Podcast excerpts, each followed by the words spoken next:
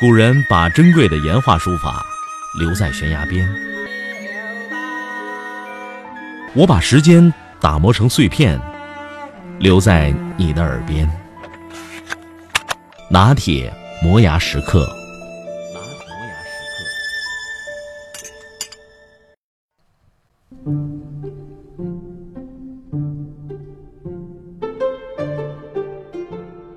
每个人对地球造成的影响不大一样。但六十五亿人总会有一个平均值。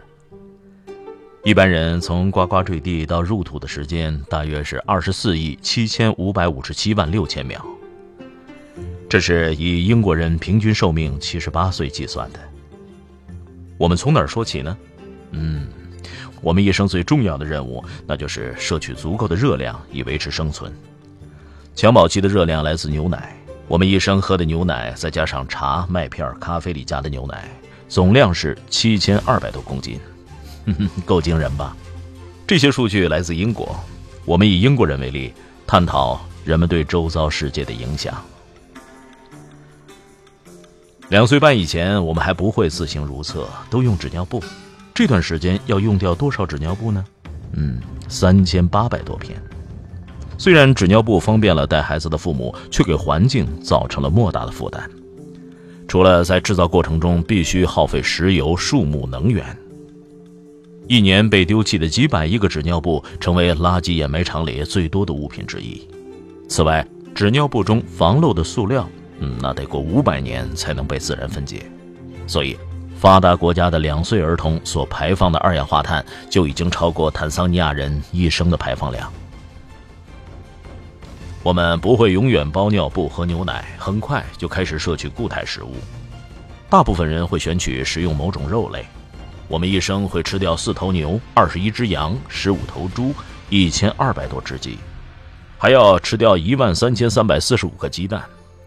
我们每天还要摄取大量的碳水化合物，一年平均要吃掉五十五个面包，因此终生会消耗四千二百八十三个面包。除了碳水化合物和蛋白质以外，人类还要吃适量的蔬菜和水果，每天吃五份似乎合情合理。这样，那一生就会吃掉五千二百七十二个苹果，一万零八百六十六个胡萝卜。人们更喜欢加工处理好、削了皮儿的、用保鲜膜密封好的蔬菜和水果，它们被以更高的价格出售，而且包装材料越积越多。我们每一个人将丢掉八点五吨的食品包装材料。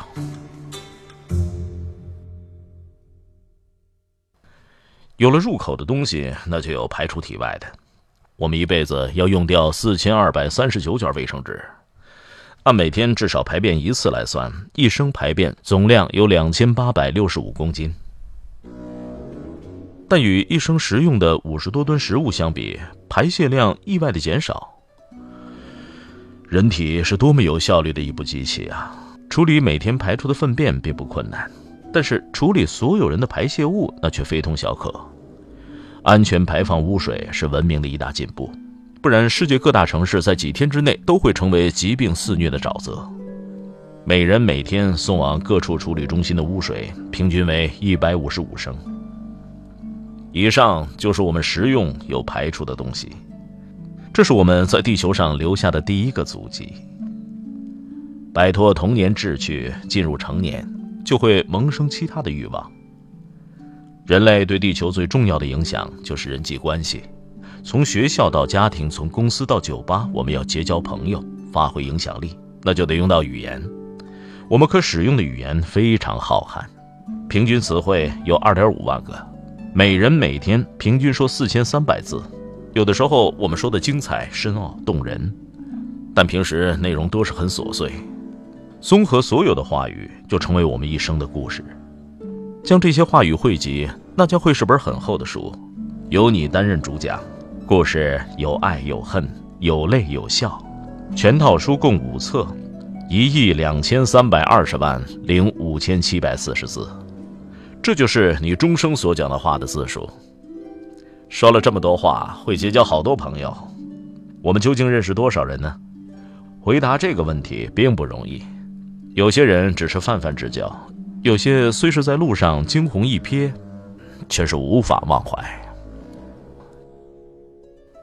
经过研究，十一个人终生的人脉网络平均值是一千七百人。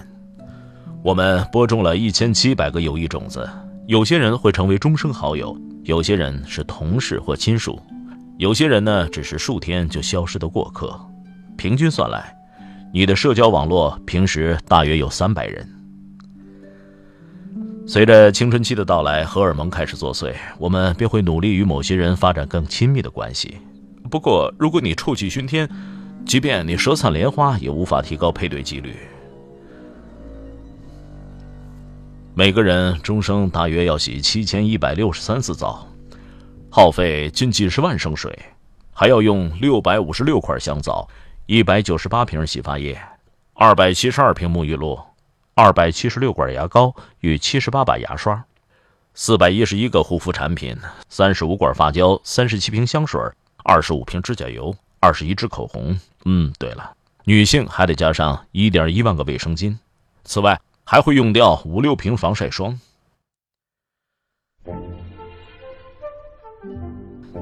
将身体改造的气味宜人以后，我们就开始装饰作业了。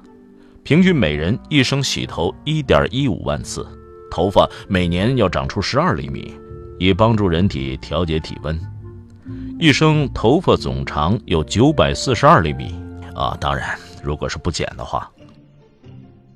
男人的胡子生长速度稍快，比头发长得晚，因此胡子总长有九百一十五厘米。如果终生不剪指甲，就会长到令人毛骨悚然的二百八十六厘米。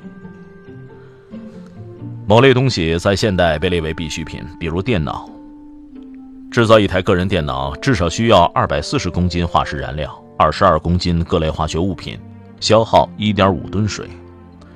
没有出厂的电脑所耗的物质总量已经相当于一部汽车，但是问题不止出在制造过程，丢弃不用之后如何处理也是一大难题。前面我们说过被丢弃的食品包装，其实重头戏还在后面呢。每个人一生丢掉垃圾场掩埋的垃圾有四十吨。我们一生所拥有的车辆，起初是三轮车和自行车，接着是汽车。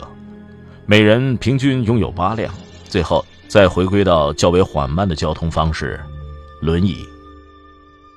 所以，人类有办法行千里路，平均每人每年步行三百一十公里，一生呢是两万四千七百四十二公里，刚好可以从英国往返印尼的巴厘岛。这些数字与车行距离相比，简直是小巫见大巫。我们一年搭车行进了九千二百二十五公里。终生就是七万两千四百二十六万公里，接近地球到月球的距离。哦，对了，是来回双程。现代人即便足不出户，也能够知晓天下事。除了消耗具体商品外，我们还消耗大量的资讯文化。这里最大的功臣就是电视。电视将全世界带到了我们的客厅，无论何时何地发生的事情，我们都能在几分钟内看到。我们每天看电视一百四十八分钟，一年就是九百小时，一生就是两千九百四十四天。也就是说，我们在这个盒子前要坐上整整八年。但是电视无论如何都无法取代阅读，平均每人一生要读五百三十三本书。但全球有百分之三的人不识字，还有百分之四十的人选择完全不看书。除了书籍，我们每天还看报纸了解天下事。我们终生会看两千四百五十五份报纸，嗯，重达一点五吨。印制你一生所读的书和报纸要砍伐二十四棵树。我们终生看门诊三百一十四次，而且多半会服药。在六十岁之前，人们已经服下了很多药，终生大概有三万颗。身体衰老会给许多人增添烦恼。随着大限逼近，我们甚至会流下眼泪。我们都认为眼泪与痛苦相关，比如身体苦痛、生离死别。其实，泪腺分泌眼泪多半是为了保持眼球湿润。终生所流的眼泪多得惊人，达到六十一点五升。放眼看周围，空气中闪亮的灰尘就是你身体的一部分。皮肤细胞只能存活数天，人体会耗损的还不只是皮肤，骨骼每隔十年就会彻底更新。即便是肌肉深处保护完善的细胞，也只能存活十六年。活得最久的细胞在大脑中，这些细胞包含所有记忆，记得你深爱的每张面孔，记得你所到之处所见之物，记得所有造就你独特之处的资讯。既然身体没有一部分能够保持出生原状，你身上历史最悠久的东西就是你最初的记忆。我们一生都在做梦，约十万四千三百九十次。梦与记忆一样，都来自脑海深处。